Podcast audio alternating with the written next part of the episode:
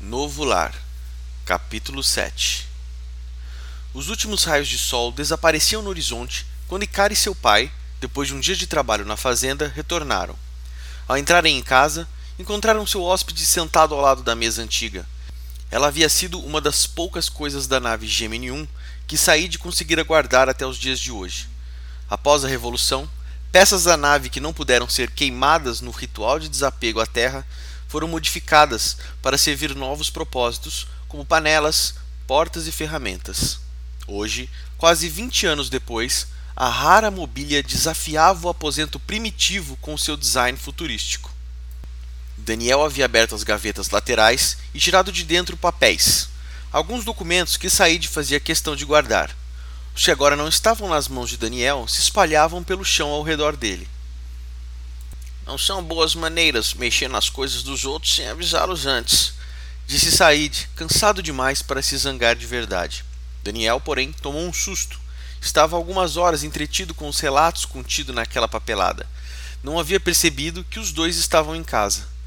Me desculpe aqui, mas interrompendo o rapaz, Said levantou a mão. Ah, tanto faz, garoto. Não há nada aí que eu já não tenha lhe contado. Juntando os papéis de volta onde os tinha achado, Daniel se virou para os dois e disse: Obrigado mais uma vez por terem cuidado de mim. Eu realmente espero poder retribuir de alguma forma, mas eu preciso sair daqui. Eu sei que é arriscado, mas eu preciso saber se mais alguém da Gemini 2 sobreviveu. Talvez alguns deles tenham chegado à cidade. Said fez uma careta e, com expressão preocupada, perguntou: Você não está pensando em ir até lá, está? E Cara ainda estava muito surpresa com tudo. Apesar de não ter sofrido o mesmo tipo de lavagem cerebral que as pessoas da cidade levaram, ela tinha suas dúvidas sobre a Terra e as pessoas de lá. Seu pai lhe contara algumas histórias sobre a origem da humanidade. Contara como e por que vieram para esse planeta, mas tudo não passavam de histórias. Encontrar Daniel na floresta, com roupas estranhas, foi algo que mudou sua vida para sempre quando ele acordou e começou a contar de onde veio, um turbilhão de pensamentos atingiu sua cabeça. Ela queria encher-lhe de perguntas, descobrir o que era verdade e o que era mentira das histórias que ouvia. Mas seu pai sempre tentava mantê-la longe do garoto. Ela sabia que aqueles na cidade não iriam aceitar Daniel ou quem o ajudasse, mas se já estavam correndo o risco de cuidar dele, por que ela não podia participar mais de tudo aquilo? Afinal, foi ela quem o viu primeiro caído entre a vegetação à beira da morte. Aquilo era um problema dela também. Em quatro dias teremos a festa da colheita. Ambos os homens olharam para Icara. As palavras de Said haviam criado um problema que nem ele e nem Daniel sabiam como resolver. Os dois já estavam prontos para começar um desentendimento. E ela continuou: Todo o povoado que habita a região vai estar na cidade. Fica tudo lotado e vai estar de noite. Se a gente não chamar atenção, ninguém vai reparar nele. Além do mais, na cerimônia do pai, todo mundo usa máscara.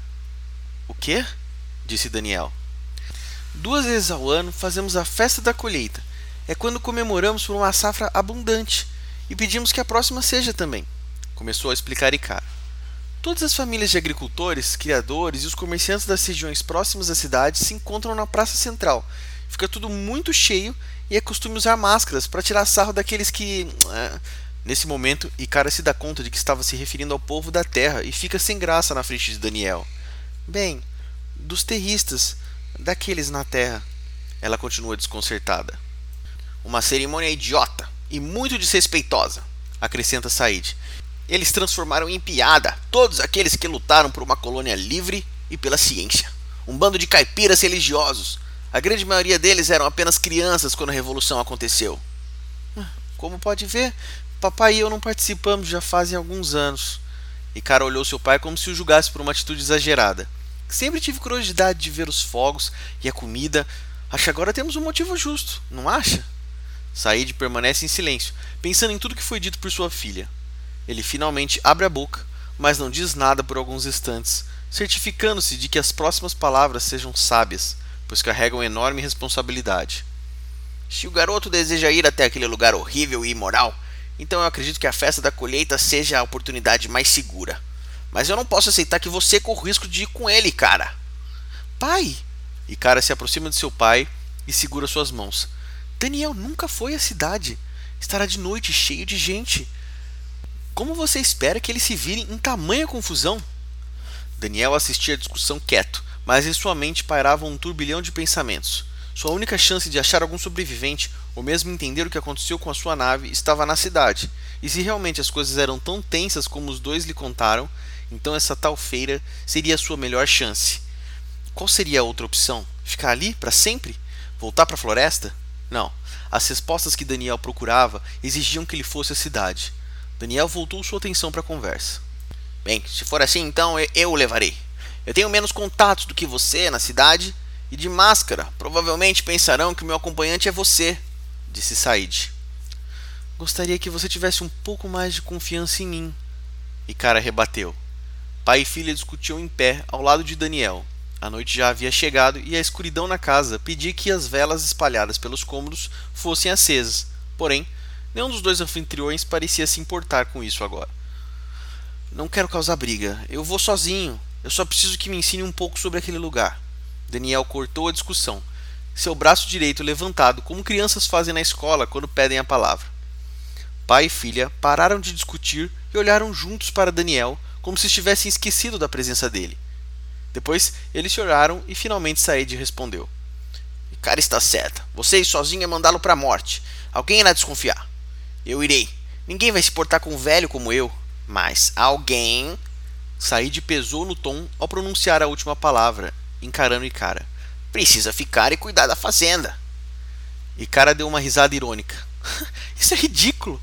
A vida inteira você quis me proteger daquele lugar, daquelas pessoas. Eu nunca pude ter amigos por muito tempo, porque eles sempre acabavam se afastando de mim quando eu não podia acompanhá-los na cidade. Quando você descobriu que eu havia ido com uma amiga em uma das festas, eu achei que fosse me expulsar de casa. Por que você tem tanto medo desse pessoal? A revolução já passou. Pode ser que eles tenham errado. Pode ser que. Nesse momento, Icar olhou para Daniel. A terra ainda exista. Mas nem todos são mau caráter. Tem pessoas boas na cidade. Pessoas boas foram mortas há muitos anos atrás, quando decidiram que quem pensasse diferente do grande pai, Said soltou o nome do ditador de maneira debochada, deveriam ser mortas ou expulsas. Quem sobrou foram os loucos ou os fracos demais para dizer um basta. Eu sou um deles. O velho perdera energia para discutir e agora demonstrava cansaço e tristeza. Você é algo à parte disso tudo. Eu já fui corrompido pelo meu passado. Mas você, cara, você é pura. E eu, como seu pai, sempre quis te proteger disso tudo. Daniel apenas observava pai e filha discutirem sem fim e decidiu que o melhor seria deixar os dois sozinhos, até que entrassem em um acordo. Mesmo que ele tentasse opinar, não seria ouvido. Decidiu então sair para respirar ar fresco e ver a luz da lua que já estava alta no céu. Lá fora, o ambiente era totalmente diferente do que ele vira durante o dia.